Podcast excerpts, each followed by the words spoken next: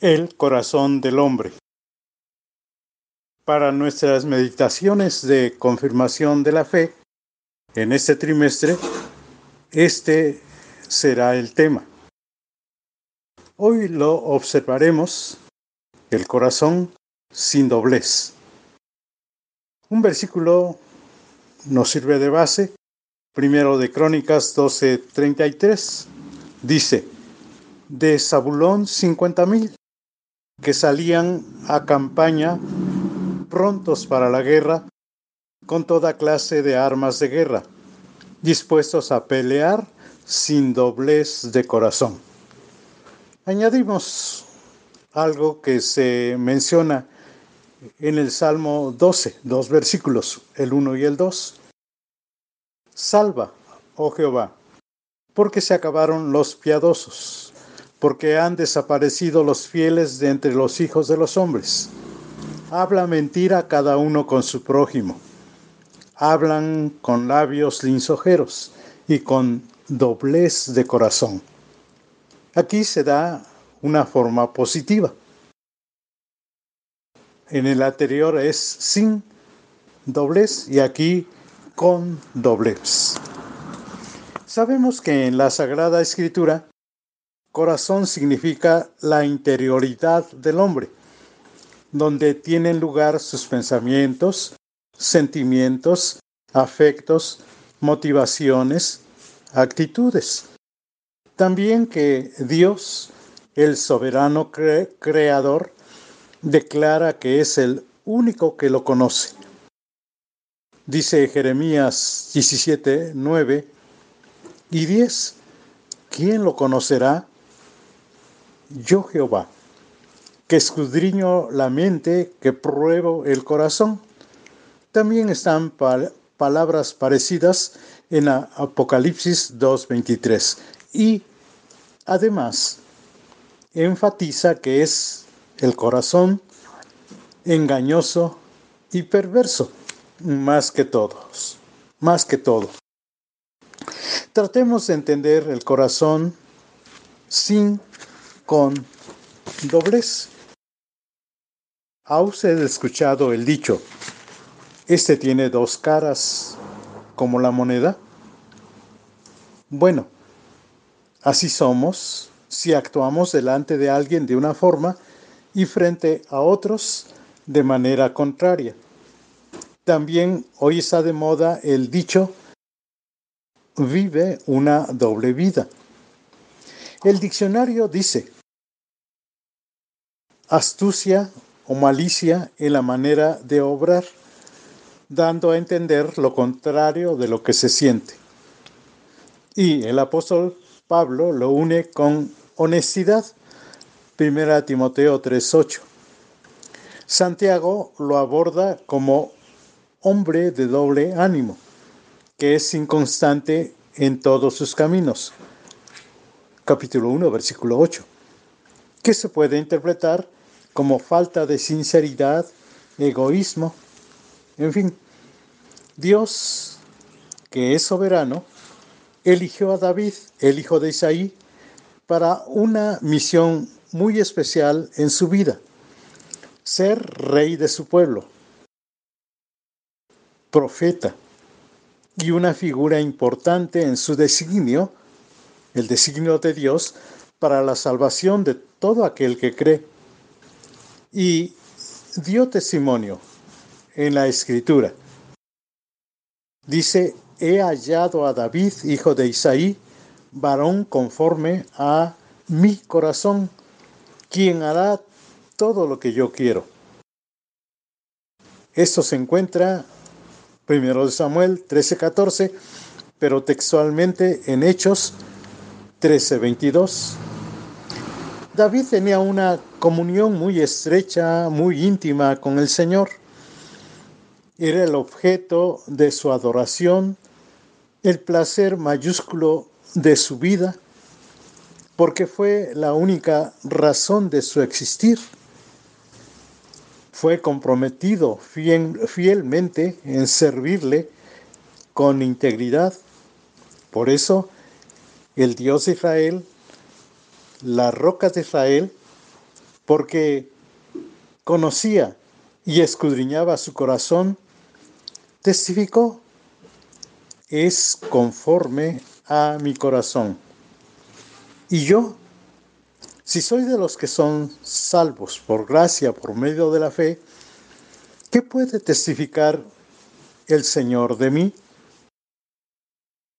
Me convence en su palabra que me predestinó, me llamó, me justificó y me glorificó.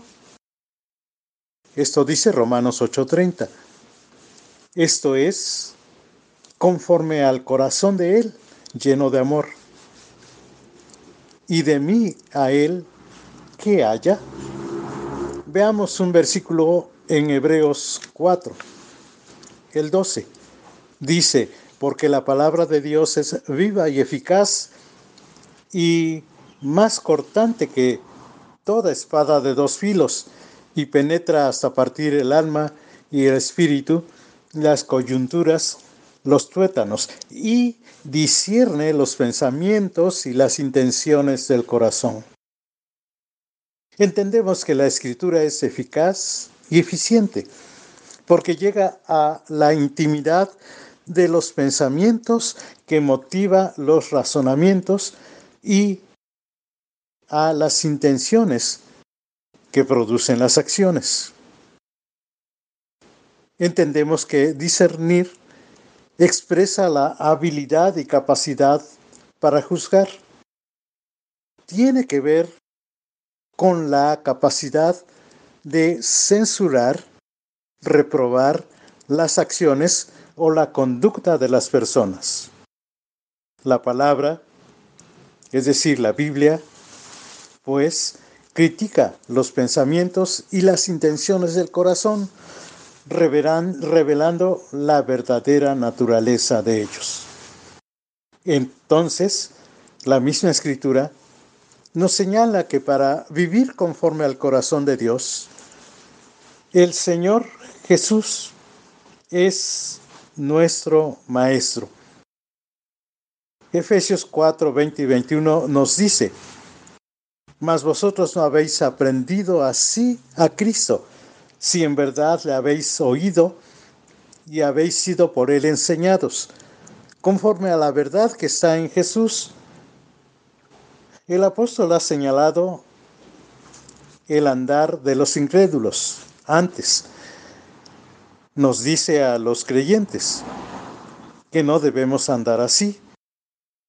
Ellos, los incrédulos, andan en la vanidad de su mente, el entendimiento entenebrecido, ajenos de la vida de Dios por la ignorancia que en ellos hay, por la dureza de su corazón.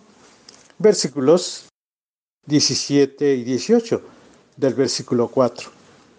Y en los versículos siguientes aconseja, en cuanto a la pasada manera de vivir, despojaos del viejo hombre que está viciado conforme a los deseos engañosos y renovaos en el espíritu de vuestra mente y vestíos del nuevo hombre, creado según Dios en la justicia y santidad de la verdad. Esto es lo que podemos entender conforme al corazón de Dios.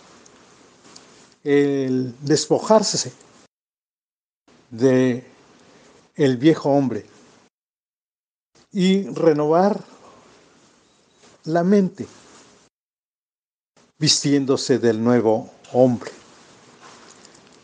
El apóstol nos enseña acerca de la obra de nuestro Señor Jesucristo.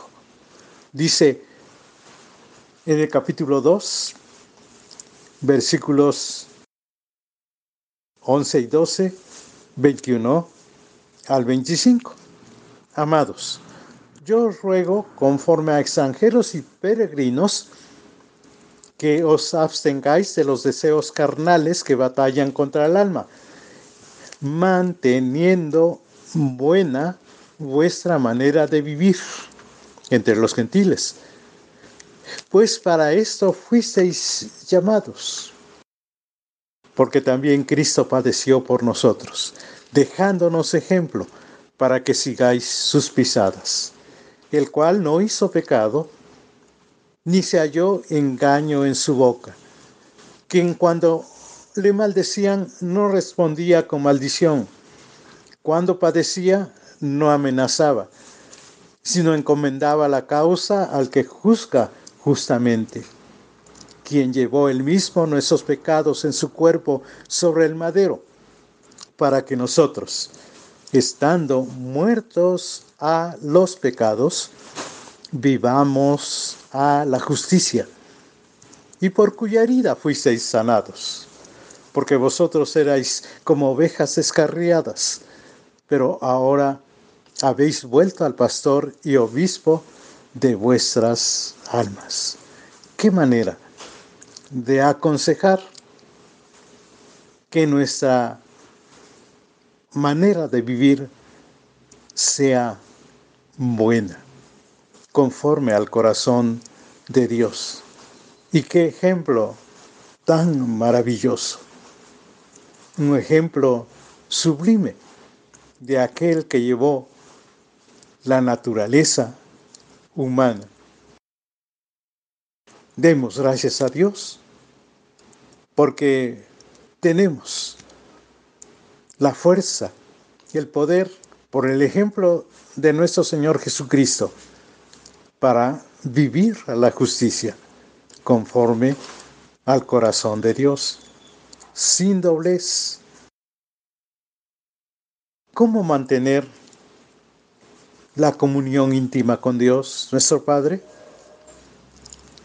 Aquí leímos, mirando a su Hijo, mirándolo padeciendo, llevando él mismo nuestros pecados en su cuerpo sobre el madero. Esto restaurará la razón de nuestra vida, viviendo a la justicia sin doblez de corazón. Pero, si acaso se ha fallado, Dios también dice la escritura, os perdonó a vosotros en Cristo. Lo leemos allí en Efesios 4. Dios nos ofrece su perdón amplio y verdadero. Lo ofrece para todo aquel que cree en su Hijo. Ese es el centro del mensaje del Evangelio, al que cree en el Señor Jesucristo, que padeció por nosotros, el que fue inocente, sin pecado, y nos ha dejado ejemplo para seguir sus pisadas. Creamos en Él abandonémonos a Él para tener éxito en esta vida, en nuestro andar y enriquecer nuestra comunión con nuestro Padre. Oremos. Padre bendito, te damos gracias. Gracias porque nos haces pensar para que te dejemos escudriñar nuestro corazón. Tú, Señor, que lo conoces y que eres el único que puede transformarlo, que puede restaurarlo. Ayúdanos para que podamos en todo momento mirar a Cristo padeciendo por aquello malo que hemos hecho aquello malo que hacemos, aquello malo que viene a nosotros para quitar el gozo de la comunión contigo. Lo pedimos en el nombre del Señor Jesús. Amén.